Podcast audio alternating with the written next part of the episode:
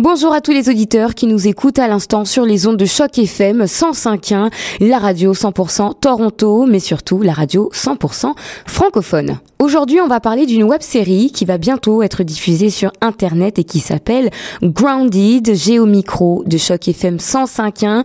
La réalisatrice de ce projet, euh, Katia Café Fébrici, qui est avec nous. Bonjour Katia. Bonjour Aminata. Pour commencer, est-ce que vous pouvez nous rappeler l'histoire de cette web série Tout à fait, tout à fait. Euh, donc, il s'agit d'une euh, d'une comédie qui suit une famille euh, antillaise francophone nouvellement établie à Toronto et euh, qui, qui, suit cette famille dans ses déboires, donc euh, d'installation, tout, tout ce qui, on va dire, tout ce qui a trait à, à une nouvelle vie.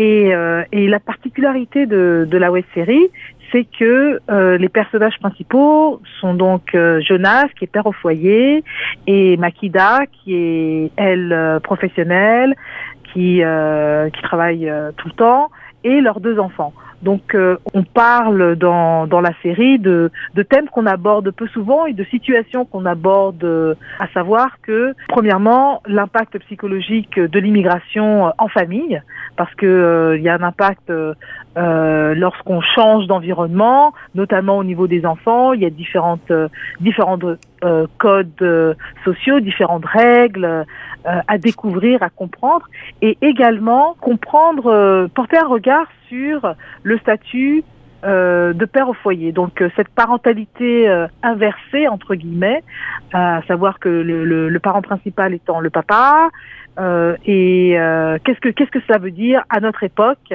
où, où on parle de modernité, où on parle de tout un tas de, règles et de codes qui changent, mais est-ce que au fond ils changent vraiment?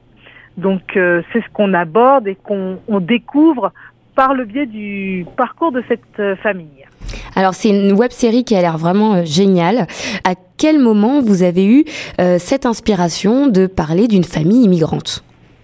Alors, tout d'abord, bah, c'est vrai que bon, moi, je, je, je, suis à Toronto depuis 2012, euh, donc bientôt six ans, et, euh, et c'est vrai que dans notre cercle d'amis, euh, on était les seuls à avoir immigré en famille. donc euh, c'est tiré un peu de notre expérience personnelle. Et, euh, et donc euh, c'est une idée qui a germé au fil des années. Et c'est vrai que c'est un on parle peu de nous finalement. On parle souvent de d'immigration de, en solo ou entre amis ou en couple mais rarement en famille donc euh, pour moi, c'est une occasion euh, non seulement de, de, de, de donner la parole à tout un chacun, mais de, de faire un clin d'œil à ces jeunes, à ces enfants, parce que je me rappelle à l'époque, euh, notre fils était adolescent, il, il, il, se faisait scolariser au secondaire, et tout son monde était complètement chamboulé. Il fallait qu'il qu'il apprenne une nouvelle manière, un nouveau système scolaire, qu'il se fasse de nouveaux amis. Euh, avec euh, des, des, des, habitudes différentes, euh, dans un environnement nouveau. Et euh, le fait est que euh, euh, veut veut pas, il n'avait pas vraiment son mot à dire hein. dans l'affaire. C'était bon bah les parents décident de partir et puis lui aussi. Euh, et, et, donc qu'est-ce qu'il qu'est-ce qu'il en pense vraiment? Donc c'était un peu, je vais pas dire que c'était un choc. Euh, d'apprendre que c'était pas forcément un choix, qu'il n'était pas aussi content que nous. Euh, mais euh, et donc du coup c'est quelque chose que j'ai que j'ai eu envie d'explorer un peu plus parce que souvent euh, il, il revenait des cours en nous disant bah tiens voilà on a on a encore un nouveau on a encore un nouveau il y a encore un nouveau puis eux ils maîtrisent pas bien le français puis pas pas bien l'anglais non plus et je me suis portée volontaire pour être un peu comme un un chaperon, mais un guide ou quelque chose comme ça. Et, euh, et c'est vrai que bah, c'est important, c'est important, il faut qu'on parle de toutes ces choses-là. Et je dirais que c'est un peu mon regard de, de, de documentariste qui m'a donné envie de, de, de, porte, de, de me pencher sur cette question-là, euh, mais sous forme humoristique, on va dire. Alors euh, justement, vous avez un peu inspiré euh, la question qui va venir maintenant. Euh, vous êtes venu en famille, c'est ce que vous avez dit au départ.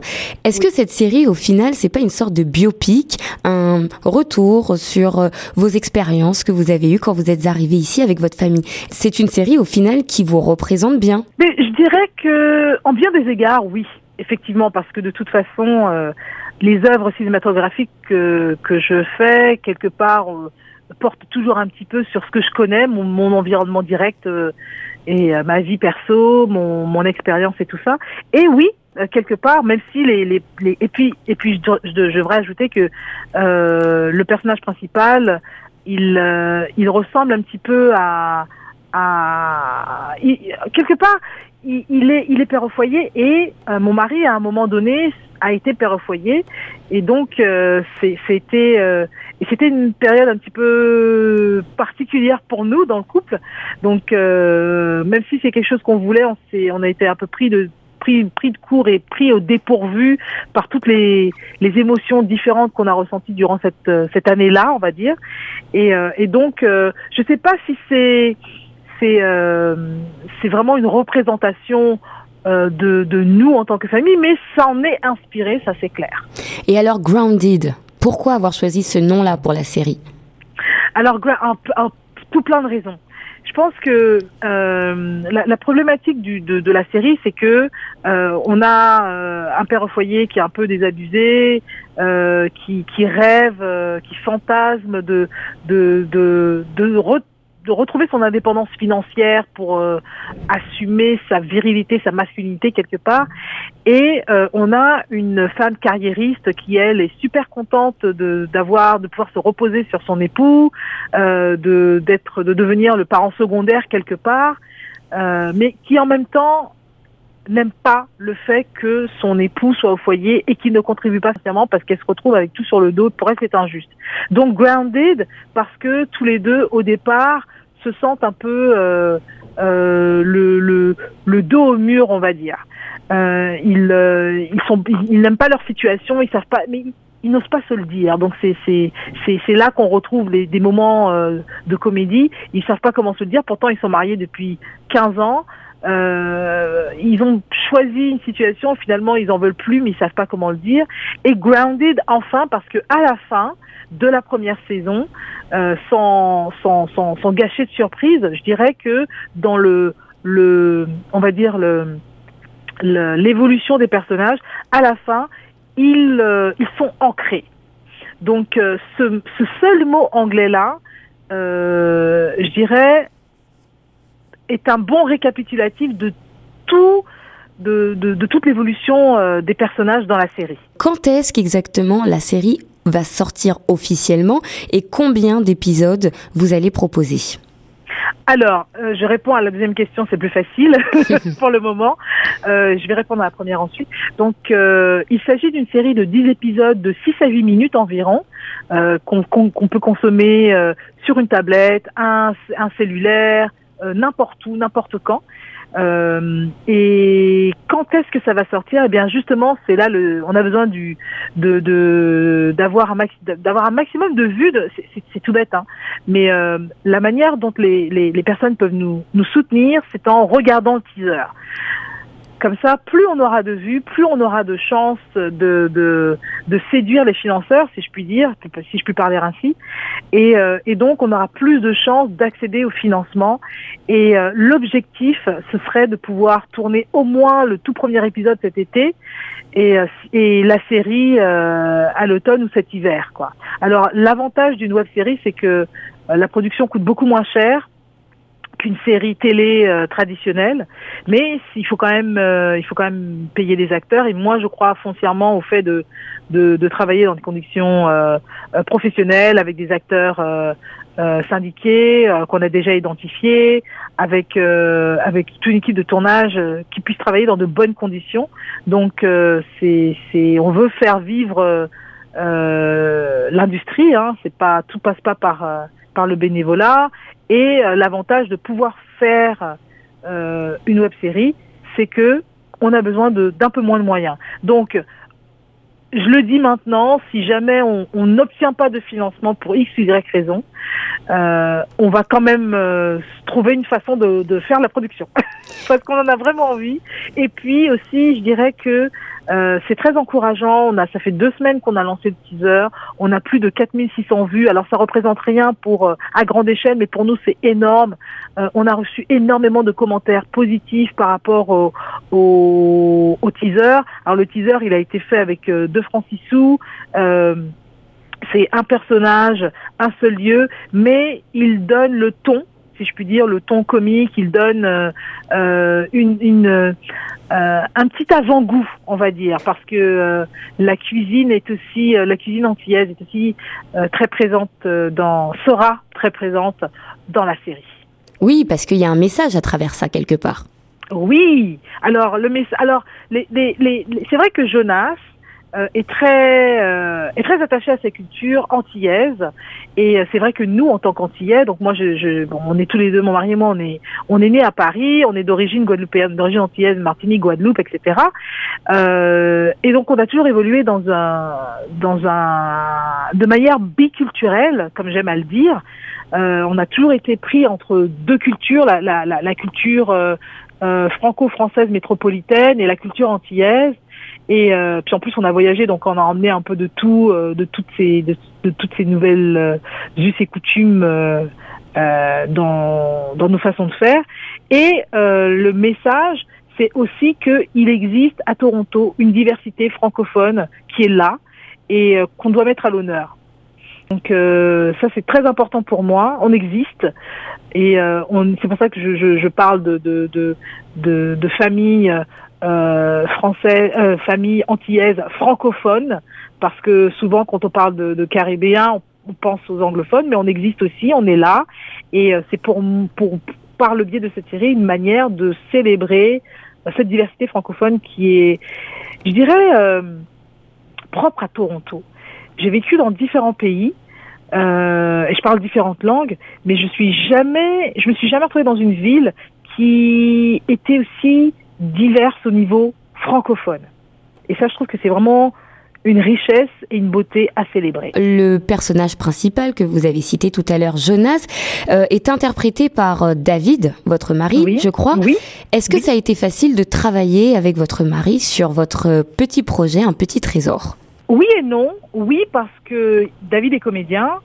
Euh, donc, euh, ça fait longtemps que, que, que je, je, je, le vois évoluer dans son art. Et non parce que euh, c'était une, une, production qui s'est qui a été faite à nous deux. donc euh, donc il jouait, euh, il s'occupait de de l'éclairage, euh, il faisait le clap, il, s'occupait de, de, la continuité. c'était assez comique et euh, c'est en cela que c'était difficile. Mais sinon, on a quand même la chance de bien travailler ensemble. Je le connais bien, donc euh, et je connais je connais bien sa personnalité d'artiste donc euh, j'arrive à communiquer avec lui, pouvoir le diriger.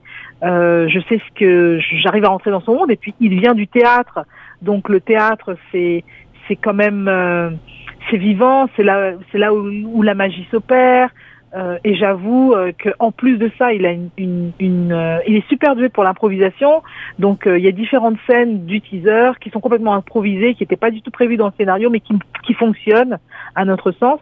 Donc donc on a la chance de, de travailler ensemble sur ce projet qui parle un peu de nous, donc on peut en rire, et euh, qui aussi euh, nous permet de, de, de, de, montrer un peu ce qu'on sait faire euh, en tant que, que cinéaste. Quoi. Katia, est-ce que vous prévoyez une diffusion publique pour euh, le premier épisode? Absolument, oui, je prévois une, une diffusion publique du, du, premier épisode parce que ça marquera un un, un, premier jalon dans, dans, dans, la production de la série.